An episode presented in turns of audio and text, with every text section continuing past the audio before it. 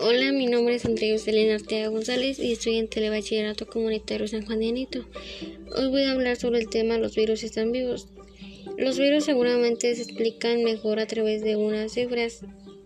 Según Curtis Sutre, si cada virus presente en un cuerpo humano en el tamaño de una cabeza de un alfiler, un artículo publicado en el 2011 en la revista de Nature estimaba que había más, puesto que no tienen células y no producen energía mediante la respiración.